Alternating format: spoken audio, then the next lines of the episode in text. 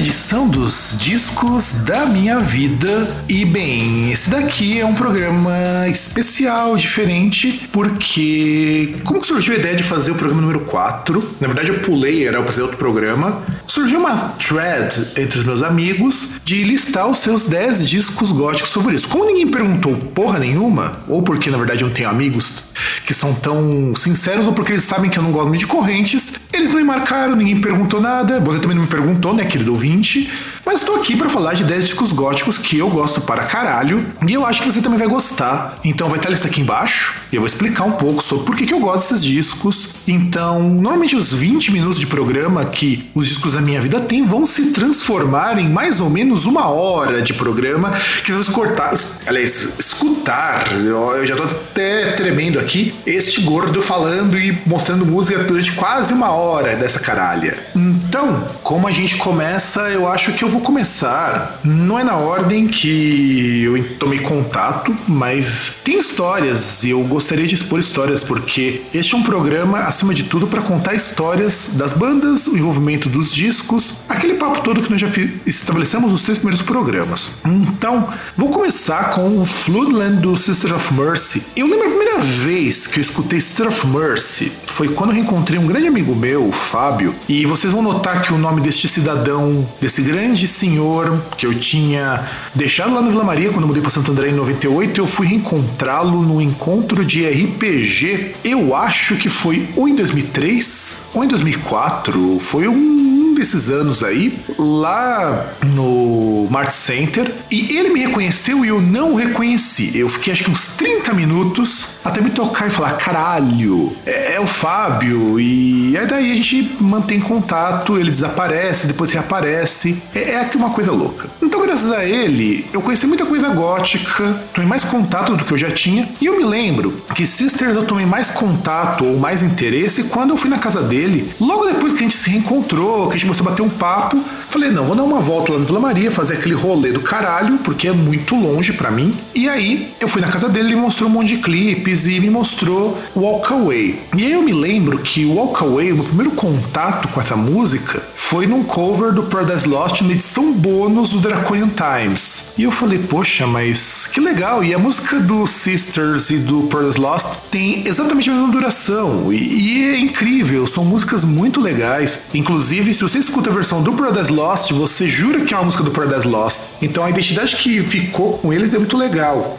E eu gosto do Floodland, porque para mim é o disco mais legal dos Sisters por conta de uma série de músicas. Tem gente que eu conheço que prefere muito o anterior, o The, Last, The Lost and Last and Always. The Lost and Always, desculpa. The First and Last and Always. Eu gosto muito porque desse disco do Floodland, porque o Floodland tem as minhas músicas favoritas estão aí, que é o Mother Russia, que é uma música de 7 minutos, seguida de Lucretia My Reflection, eu acho maravilhosa, This Corrosion e Neverland.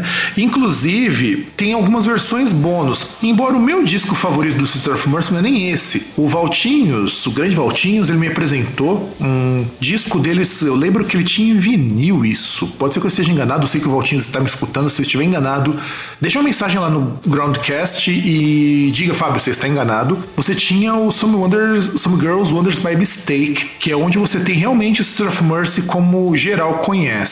E aí, é claro que se a gente pega o First and Last and Always, os grandes clássicos deles estão nesse primeiro disco. O debut que tinha lá o Annie Hushey e tudo mais. Você tem no primeiro disco Black Planet, Walk Away, No Time to Cry, Marianne, Amphetamine Logic, Some Kind of Stranger. Mas ainda o Floodland é meu favorito. Eu gosto mais do Floodland, justamente porque o Floodland é mais atmosférico, ele é mais pesado, ele tem uma característica que é muito cara de gothic rock. É muito cara, muito cara do que viria a ser gothic rock, porque as pessoas que normalmente falam de gótico, não sei o que, aquela coisa toda. Eu cheguei a ler, inclusive, de uma pessoa, vai para o meu perfil e eu deixei de segui-la por conta disso, altas bobagens sobre gótico, inclusive Se geral soubesse que gótico mesmo só começa nos anos 90, eles iam pirar. Não, mas como assim, Fábio? Gótico começou nos anos 90. Mas não esquece, irmão. Eu acho que vou deixar até aqui para vocês lerem, embora eu traduzi algumas coisas, para voltar a traduzir coisas do site, porque tem muita coisa legal lá. Gótico, como nós conhecemos, é coisa dos anos 90, 1990. Anos 70 não existia gótico, muita gente já uh, coloca final dos anos 70, não existia.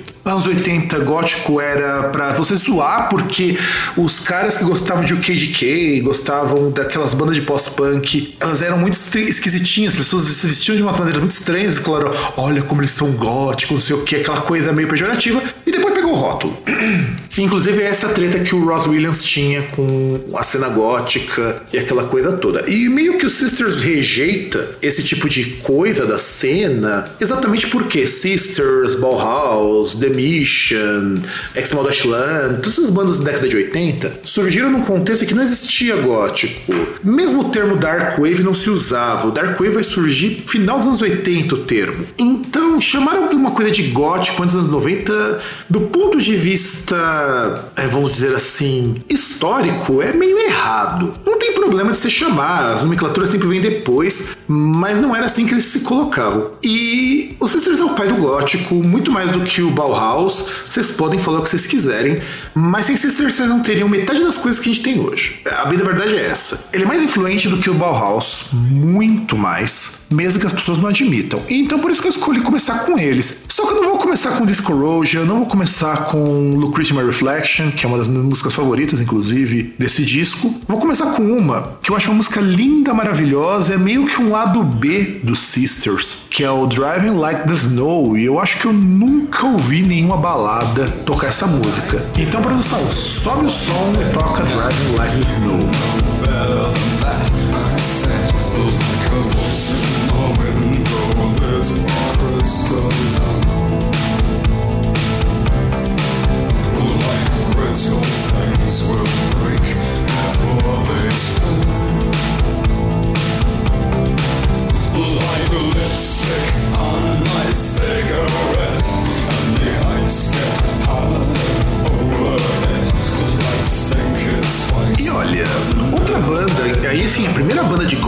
Tive contato de fato lá pelos idos dos anos de 1999 foi o The Mission e, e Government Sign, que é o primeiro disco que saiu em 86, um ano antes do Floodland, porque já marca a saída do Wayne Hushey. É um disco muito legal, eu acho que em muitos termos The Mission é até superior aos Sisters, até porque eles lançaram muito mais discos oficiais e o Hushey meio que nadou na corrente do gótico, falou: não, agora que existe um gótico, vamos abraçar a cena e tudo mais. Aí virou um tiozão dark da hora. E me arrependo amargamente de não ter comprado esse disco quando eu tive a oportunidade de comprá-lo por 15 mangos. E por que, que eu gosto do Gossamet Sign? Gossamet Sign me apresentou de fato ao gótico em 99. Eu lembro que eu vi o clipe de Severina e depois de Wasteland lá no Clássicos MTV e eu tinha achado aquilo maravilhoso. Era uma época que eu tava começando a escutar metal com mais afco. Eu escutava metal desde 95, mas em 99 é que eu tava entendendo como metal funcionava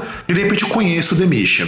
E o legal, de verdade, é que naquela época de MTV e você, distribuidor do som, se estiver me ouvindo, acho que você vai se identificar muito com isso. E vocês, ouvintes também, que sejam maiores de 20 anos e que tenham pego o finalzinho da MTV, pelo menos antes de virar o programa de humor, aquela coisa toda entre 2001 até 2004. Você pegou essa fase, você vai lembrar do que eu vou falar. A MTV, ela tinha muito aquela coisa de que, ah, você escutava rock, então abraçava qualquer coisa. Então não era incomum, de repente, você gostar de um Iron Maiden e depois você gostar de um Sisters. Não podia gostar, por exemplo, sei lá, de um pagodão, de um eletrônico. Isso não pegava bem. Mas o Prodigy não era muito bem visto pros metaleirão, curtir aquela coisa toda. Depois, quando você fica mais velho, você percebe que isso é uma grande bobagem. Então, Gosling Sign é para mim um disco fantástico, é um marco no gótico, porque também é outro disco fundador do gótico, tanto quanto os primeiro First Last Always dos Sisters. E ele só tem clássico. Eu amo esse disco. Eu acho que eu poderia escolher qualquer música dele, mas eu vou escolher um clichêzão, porque eu gosto de clichêsões e vocês vão ouvir um trechinho de Wasteland. Então,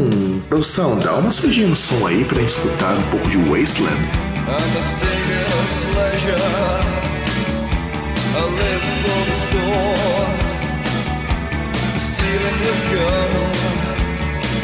I can tear down the walls, storm the barricades, run to the place where the frightened crawl. Desire lurks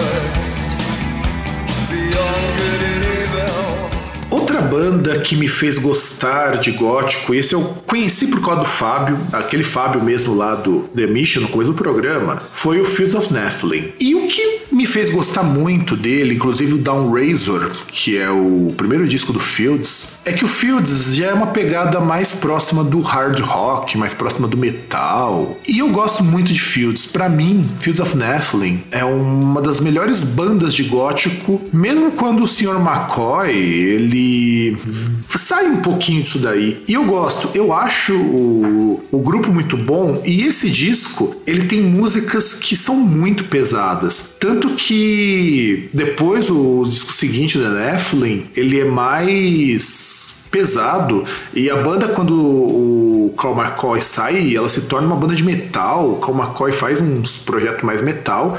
Quando ele volta continua com esse apelo. Tanto que ele já agora acho que lançar disco ano passado o Fields of Nephilim. Eu lembro que eu escutei um single deles e eu não lembro de ter visto ou ouvido o disco novo mas pelo single que eu tinha escutado tô até verificando aqui se eles lançaram mesmo o, o disco. Não não chegaram a lançar. Era para ter lançado o disco ano passado mas o último disco Morning Sun eu lembro que uma amiga minha tinha comprado Morning Sun, que é um baita de um disco. Eu acho o disco fantástico. Quando eu tava uma vez indo pra livraria Saraiva, Saraiva não, desculpa, livraria da FENAC, eu tinha visto Earth Inferno, que é o disco ao vivo. Se eu não tivesse achado o disco muito caro na época, isso em 2006, eu ainda tava na faculdade, tava 90 contos, um disco só, eu teria comprado porque eu ouvi, eu achei maravilhoso. Eu acho que é um disco muito bom. Se você gosta, por exemplo, Guard of the Light, você vai ter que ouvir a, raiz, a fonte disso. E a primeira coisa que eu vi na casa do Fábio foi um clipe de Moonchild, que é uma grande música desse disco. Eu, acho Moonchild um. Aliás, Moonchild não é desse disco, desculpa. É, Moonchild, ele vem do disco seguinte, do The Nephilim.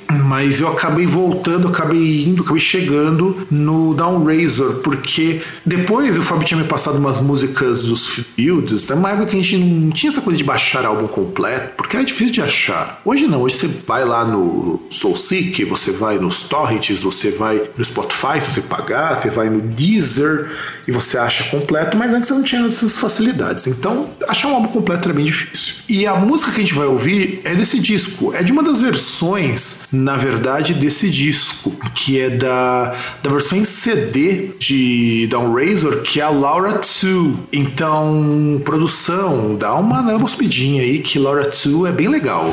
Escuta aí, aumenta bem o volume, gente. She's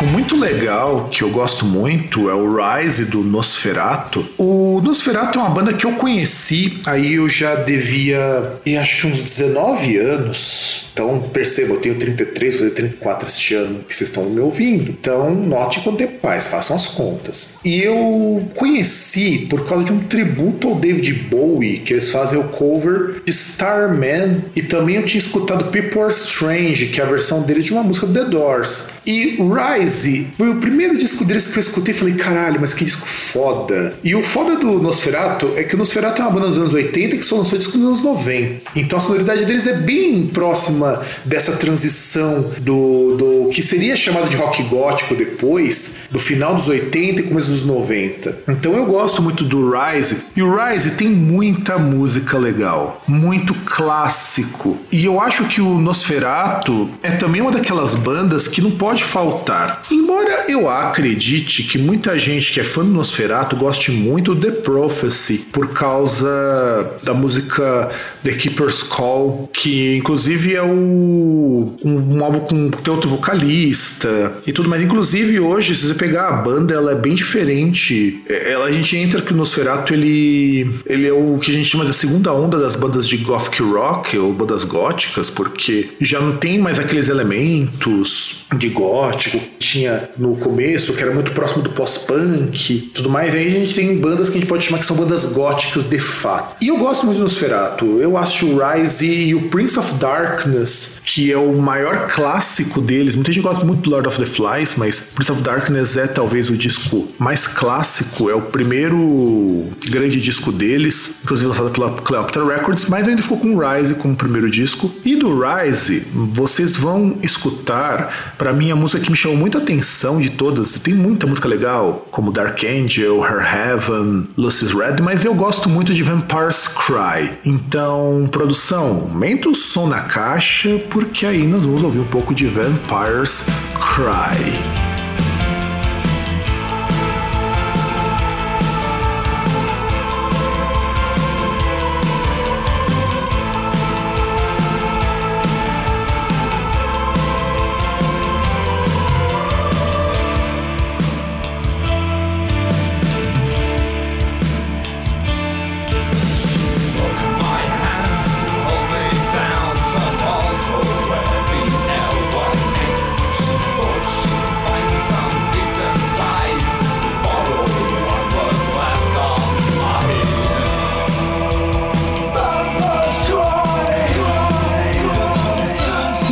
Fazer uma lista de, de, de, caralho de discos góticos sem falar do Christian Death. Conheci também o Christian Death quando o Fábio me mostrou. Na, e acredite, boa parte disso daí que vocês estão ouvindo, que eu fui falar do Fábio, é numa ida que eu fui na casa dele, lá pelos idos do, de 2004, 2005. Então notem o quanto de coisa que a gente ficou conversando. E quanto que você ir na casa de amigo para conhecer som era muito mais legal do que você ficar pesquisando os Spotify da vida. Você aprendia muito mais coisa e você dava muito mais valor para as bandas. Então, eu gostava muito, muito, muito, muito mesmo de umas músicas sombrias, eu gostava muito de punk. E o Fábio mostrou a música Death Wish do Christian Death. E eu ouvi aquilo e falei, puxa, mas que música legal. É, é punkzinho meio foda-se. E era um punk meio gótico. Que mais pra frente depois eu vou descobrir que se chama Death Rock, que não tem nada a ver com Death Metal. Então, como aconteceu, já vi jornalistas colocando isso. E o disco que eu gosto muito é o primeiro disco, Only Theatre of Pain, com o eterno, único possível pro Christian Death e o Ross Williams. Sinto muito se você gosta do Valor Cand. Valor Cand no Christian Death é golpe já diria, um Aurélio Choque de Cultura. Não dá para engolir o Valor Cand. Valor Cand não é Christian Death. Christian Death com ele é uma banda de metal ruim. Eu sinto muito. Não é uma banda legal. E Ulysses Rock Pain é onde você todos os grandes clássicos em um pouco mais de meia hora você tem a nata do do chamado Death Rock que esse título também ele é bem anos 90, começo anos 2000 quando você tem aquele movimento lá do Death Rock californiano que se opunha àquele excesso de música eletrônica, de batistaca nas baladinhas americanas. E se você pegar qualquer música, mas qualquer música, qualquer música mesmo, você vai ver que só tem clássico nesse disco. Inclusive, tem a música que a gente vai tocar aqui, que é a música Spiritual Cramp, que ela foi feita um cover que para mim é um dos melhores covers pelo Death Camp Project, que originalmente era uma banda de death rock, depois virou uma banda de gothic rock, muito das boas. Mas você tem Cavity First Communion, que é muito boa, Burnt Offerings, Dream for Mother, Homeless Distress, que é muito boa também. Mas a gente vai ouvir um trechinho da já curta Spiritual Crump, que, que é uma música divertidíssima. Eu tô quase deixando rolar inteiro, inclusive. Produção, dá, dá daquela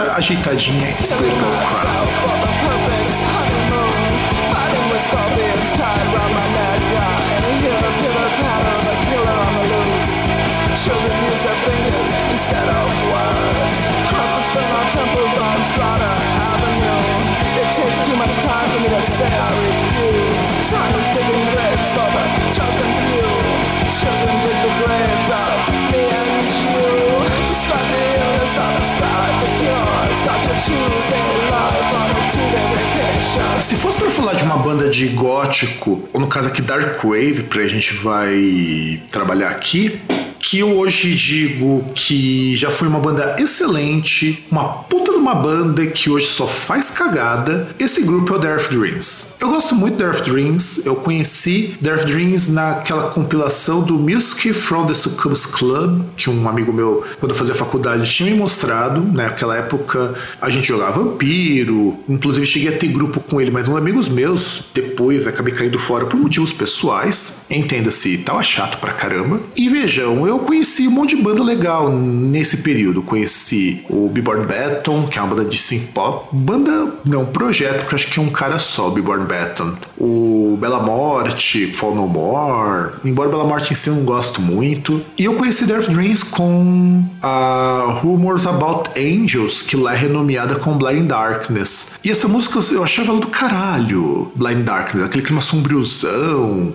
Não é uma música para dançar, inclusive, é uma música tão tão densa, tão pesada, que é uma música muito introspectiva. Aí nessa época, eu comecei a namorar, mas época não, né? Lá para 2008, 2009, eu tava namorando uma moça e por minha causa ela tava escutando muito desses dark wave, porque ela nunca foi muito fã de música com guitarra muito forte, de heavy metal, as coisas todas ela nunca gostou muito. E ela gostava muito de, dessas coisas de gótico e ela começou a baixar muitas essas coisas porque ela achava muito legal, porque eu falava, e era uma época que eu não tinha banda larga, eu fui ter banda larga muito tempo depois, então eu não baixava. E One of Eighteen Angels, lançado em 2000, é um puta de um disco. Inclusive, uma das grandes músicas deles, a Butterfly Dance, aliás, as músicas que eu mais gosto estão nesse disco, One of Eighteen Angels, e quando teve The Earth Dreams aqui no Brasil, eu devia ter comprado esse disco, ou quando eu fui para os Estados Unidos, porque tá muito caro, One of Eighteen Angels, e eu tenho, assim, minhas músicas favoritas, que são a Butterfly Dance, a Mankind, a Nobody Let to Blame, a Chemicals e a Dead Soul Screaming, tudo esse disco. Inclusive tem, algumas versões ao vivo, eu tenho o DVD ao vivo do Death Dreams, e vocês vão escutar, não vão escutar a Rumors About Angels. Inclusive eu acho até estranho, porque aqui não tá aparecendo, eu tô dando até uma olhada no CD pra ver se eu não olhei errado. Ah, não, tá certinho, porque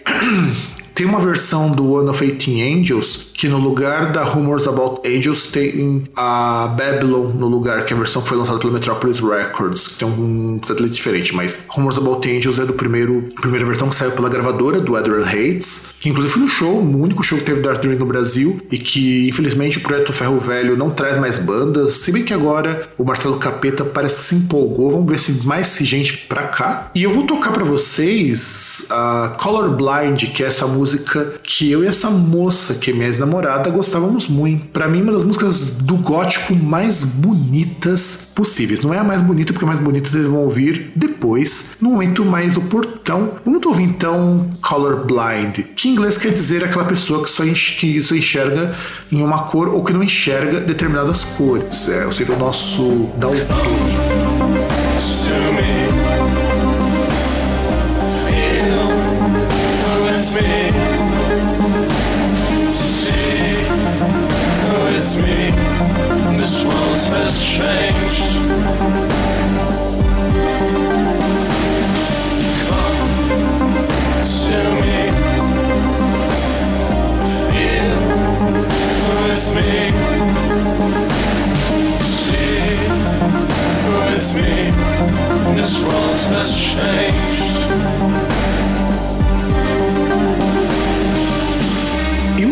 Bandas góticas que eram meio que lendárias pra gente que curtia gótico no começo dos anos 2000, inclusive era muito difícil de achar MP3, eu só fui achar muito tempo depois, é o Lestat. O Lestat, ele lança o Visions of Sorrows em 1994 e era um disco muito underground. Inclusive, esse disco foi lançado pela Evan Records e depois foi relançado pela própria banda em formato digital. Inclusive, hoje vocês acham em formato digital.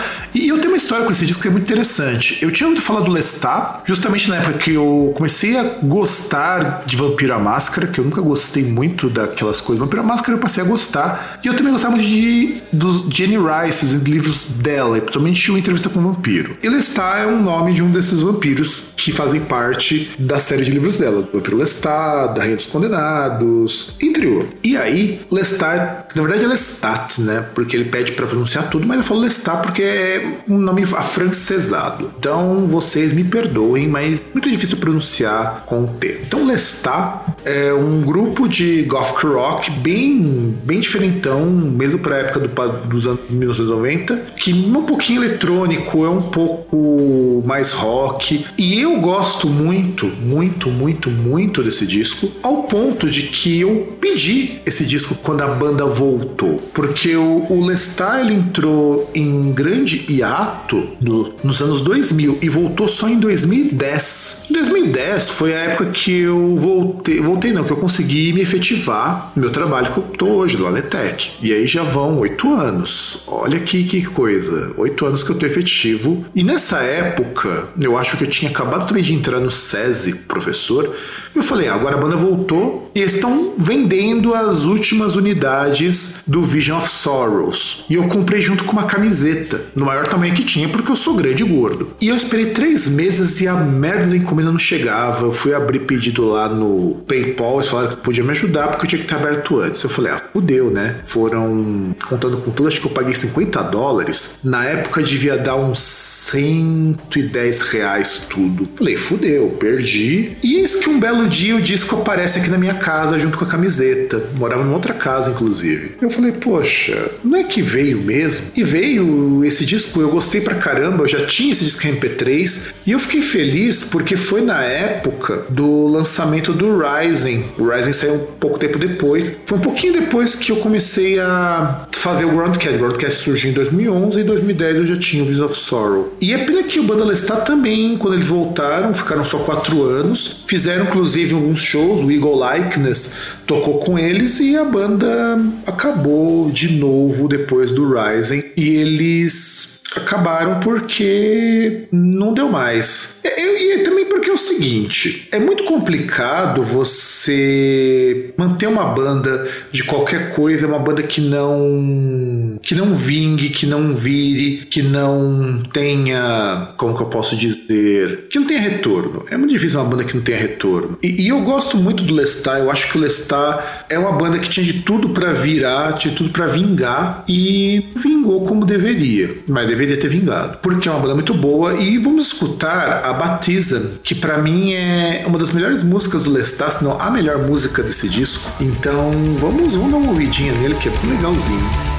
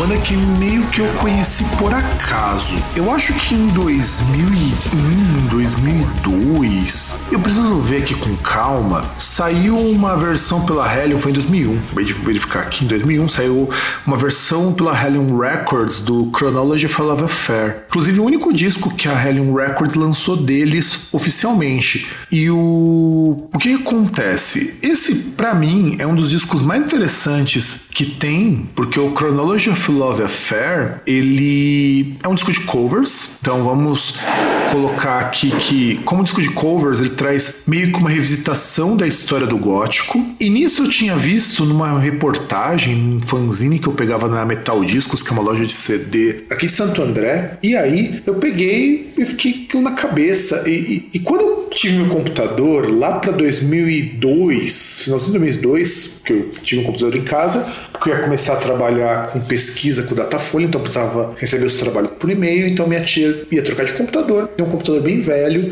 e, e aquilo durou bastante. Eu usei acho que uns três anos aquilo ali, pelo menos até conseguir trocar para um pouquinho melhor. Na época eu pago acho que uns 300 reais, que eu juntei uns trabalhos meia boca que eu fazia, até eu ter meu computador bom demorou um bocado. E aí, quando eu vi, falei, ah, vou baixar umas músicas do Love Like Blood, que aliás eu só me lembrava da referência pela música do Killing Joke, Love Like Blood. E é até engraçado você pegar o Chronology Love Affair e, e ter essa música Love Like Blood pelo Love Like Blood. É, é muito estranho, muito estranhão.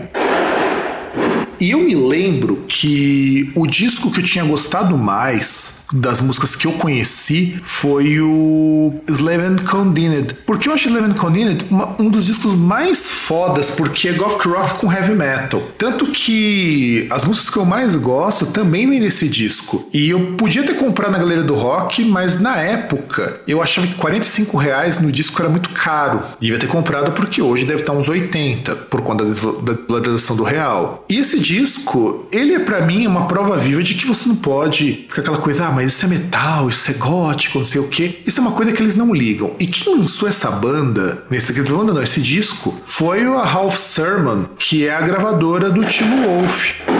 E, e foda de gravar em dia de jogo é isso, vocês vão escutar muito esses fogos de artifício do caralho. Então a Half Sermon, que era a gravadora do Tilo Wolf, ela lançou os discos finais do Love Like Blood antes da banda acabar, porque ela acabou em 2001, o Love Like Blood. E desde então não dava notícia, a gente não sabia se a banda tinha acabado, se ela ia continuar, enfim. E ela acabou porque eles decidiram acabar. E desse disco então, vocês vão escutar Love Kills, que foi uma música que me acompanhou muito quando eu tava naquela fossa que eu falei para vocês no programa de black metal. Porque ao mesmo tempo que eu escutava black metal, eu escutava música gótica. E Love Kills era aquele hino desesperador do virgão que se sente sozinho, como hoje agora, mas não mais virgão. Então, vamos pegar um pedacinho de Love Kills aí para vocês também se sentir triste pra caramba.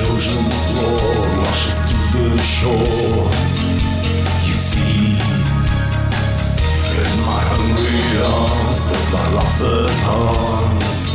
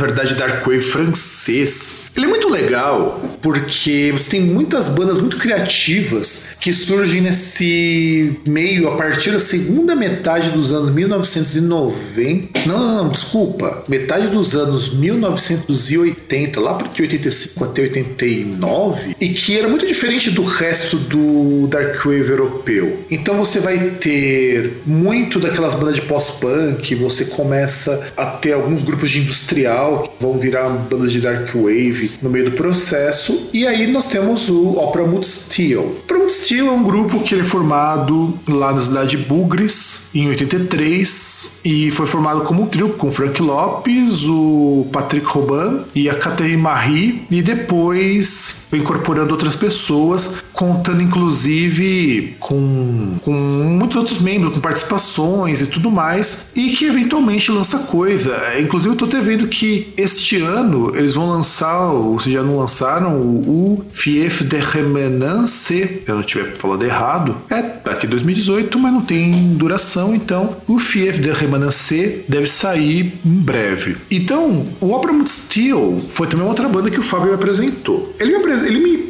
passou. E aí foram discos inteiros. O Cathedrale e o Unidi Le Perry. O Cathedrale, que é o primeiro disco de 85, e o Unidi Le Perry de 2003. Inclusive, Unidi Le Perry tem uma das músicas que eu mais tentei cantar, que é Le Sinois. E eu lembro que quando eu mostrei para uma professora minha de francês na faculdade, Opera Mutstil, e ela é francesa, veja só que coisa, ela não conhecia. Ela achava o rock francês muito chato, achava ele muito leve muito bobinho. Seria o chanson, como a gente chama em francês. E ela gostou muito de Opera Mode Steel. E provavelmente hoje essa pessoa já deve estar mais entre nós. E eu gosto do Catedral, porque o Catedral é, é para mim um dos discos mais assim estranhos. Eu acho a musicalidade do Catedral estranha. E justamente quando eu fui ver o show do Opera Mode Steel aqui no Brasil, que foi junto com o Three Coldman lá no Inferno Club, inclusive Inclusive, fui eu e o Valtinho, a gente pagou o camarote, que direito a bebida. As pessoas acabaram com a água e refrigerante. Chegou uma hora que a gente tinha que tomar cerveja para não morrer de sede, porque tava um puta calor do caralho. Tava muito quente, muito quente. Tinha uma mina muito chata que queria conversar com ninguém lá, que tava foda. É, o negócio tava punk ali. Mas foi divertido, eu gostei bastante. O show atrasou. Era pra gente ter entrado às 11, fomos entrar uma da manhã, porque um show de emocore que tinha acontecido lá atrasou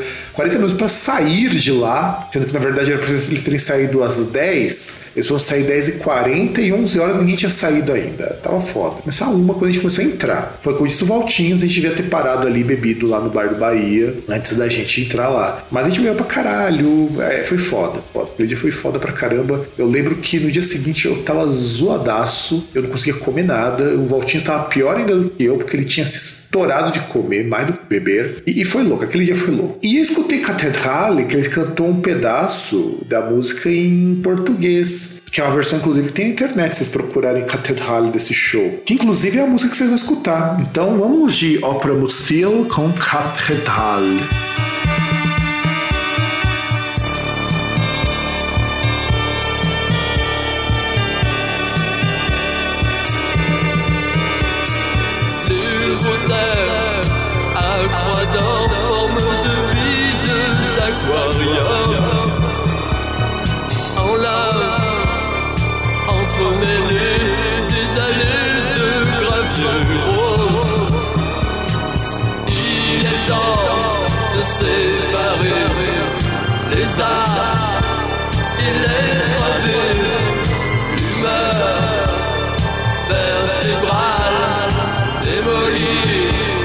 La cathédrale, la cathédrale, la cathédrale, cathédrale.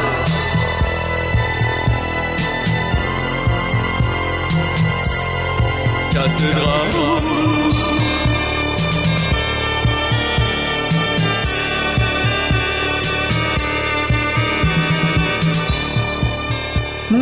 Momento, eu acho que em 2004, 2005, eu definitivamente descubro o Dead Candace. Não é que eu não tinha conhecido antes dessa época. Eu até conheci uma música ou outra, acho que eu já tinha escutado Dolph Iconoclast, Host of Seraphim, The Ceremony of the Muse, mas eu só comecei a ouvir com mais atenção nessa época, que eu também já tinha computador, eu ainda não tinha banda larga, mas já tinha acesso a algumas coisas. E nessa época, então, eu comecei a ficar muito interessado em bandas que cantavam com vocal feminino naquela linha mais etérea e tudo mais. Inclusive, eu não coloco Dead Cannons aqui porque eu não considero Dead Kennedys uma banda só gótica. É, eles estão muito acima disso. Muito, mas muito acima. Então Dead Kennedys me levou a muitas outras bandas. E nessa época eu conheci o Collection d'Arnaud André. Eu acho que é assim porque, como é uma banda francesa, então eu tô pronunciando como talvez seria pronunciado em francês. Alguns podem pronunciar, porque eu acho que collection também tá no inglês, então pode ser collection d'Arnaud André, mas se você falar em francês, vai ser connexion d'Arnaud André. Deve ser alguma coisa mais ou menos assim, se meu francês não estiver muito enferrujado. E se você fala francês, peço mil perdões, mas vai se fuder. É só isso. Então, eu comecei a procurar e eu achei um, um disco deles, o Unotola Roi, de 1989. E para mim é um dos discos mais bonitos do Collection d'Arnaud André. Isso é importante falar porque nessa mesma época eu também comecei a escutar Miriabilis, Stoa, deixa eu ver que mais bandas, Black Day for Blue Girl, deixa eu lembrar que mais. É, aquelas bandas que faziam parte da Hyper Records. Eu comecei a descobrir um monte de banda Hyperion. Então eu fui nessa vibe. Tinha uma matéria da Bellatrix que antes tinha, eu acho que era no Whiplash que ela publicava uma coluna, depois acho que ela mandou tirar, alguma coisa assim. Falava de Ethereal e eu comecei atrás. E eu achei o Collection da Neondé e eu descobri também, junto nessa época, o Rise and Fall of a Decade, que é um outro grupo na mesma linha, que eu ia colocar alguma coisa, eu até acho que eu ouvi mais Rise and Fall of a Decade, mas eu coloco o Antonin Leroy porque eu acho maravilhoso esse disco, é o primeiro deles. É de uma musicalidade muito única, é um synth pop, com umas pitadas eftéria, é, é muito bonito. E aqui nós completamos o décimo disco, inclusive. E vou tocar pra mim a música favorita desse disco, que é Ela Roça Sin, que tem um dos vocais femininos mais suaves e doces que eu já escutei, mas eu gosto muito desse disco como um todo, o Um Antone Aloha. Esse Aloha, eu gosto muito, por exemplo, Un Funet de Antoine et Long Silence. Então acho essa música muito boa. Os Horror, O Delà de Lier, que é Elisacheba, deve ser Elizabeth, eu acho que é assim deve ser. O Us la Lerte Saison, Anton's Death, Anton's Death também é uma música muito legal. Collection, Antônio Longsilan e por aí vai. Conan de Rose. E, e, eu acho que essa é uma das músicas mais bad vibe que tem como um mármore de rosas. É, é maravilhoso, é maravilhoso. Mas Aloha Assassine eu acho que é para mim uma das músicas mais bonitas. Então vamos escutar o Nerolo Assassine do Coleção d'Arnaud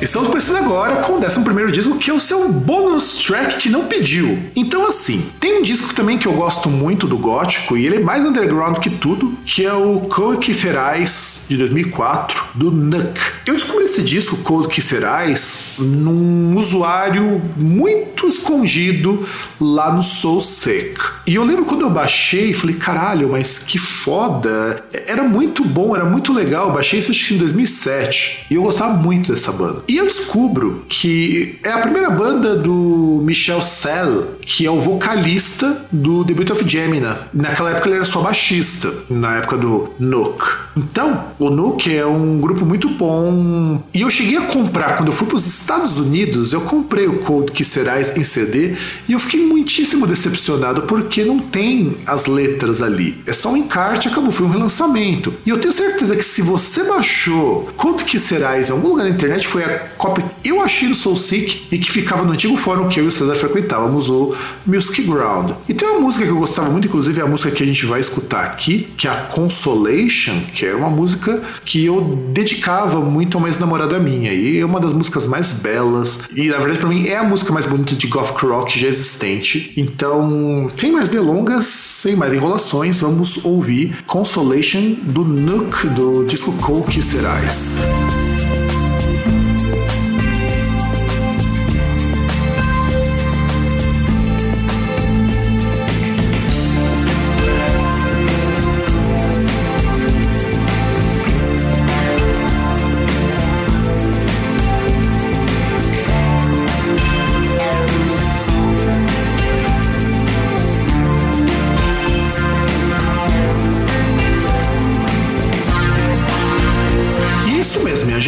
Vocês acabaram então de escutar o A Vida. A Vida não, A Solidão Me Fez Gótico, que é o programa de 10 discos góticos mais um. E estamos ficando por aqui. Espero que vocês tenham gostado. É um programa típico. Não vão ser todos os programas ser tão longos desse jeito. Espero que não, porque uma hora de gravação, uma hora de programa não é legal pra ninguém. E se vocês gostaram de algum disco, vocês têm algum disco gótico que vocês querem colocar aqui, manda bala. Eu não coloquei nem os melhores, nem os discos mais marcantes, mas são discos que eu particularmente curto muito, que eu escutei muito durante a minha vida e que eu queria compartilhar com vocês. Então é isso, galera. Um grande abraço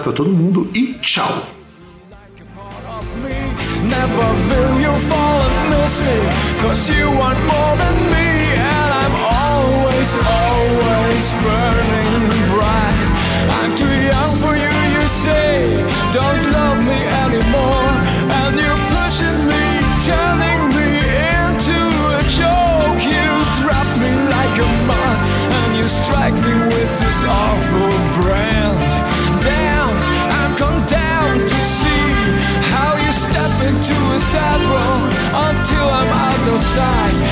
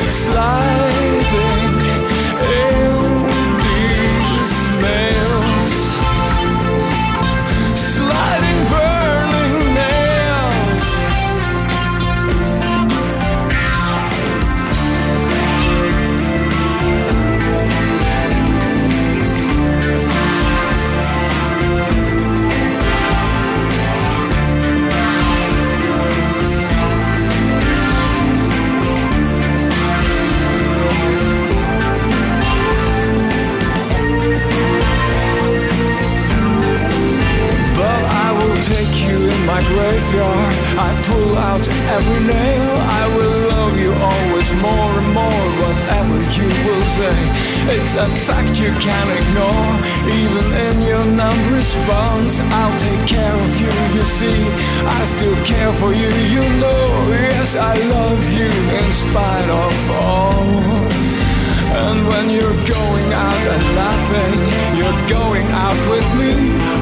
I'm behind you, thinking my thoughts you cannot see. I will kick you in your mind, I will keep on kicking you. I will love you in your sorrows, my sorrows in you, until I lay in your arms again. Cause your love is my redemption. I knew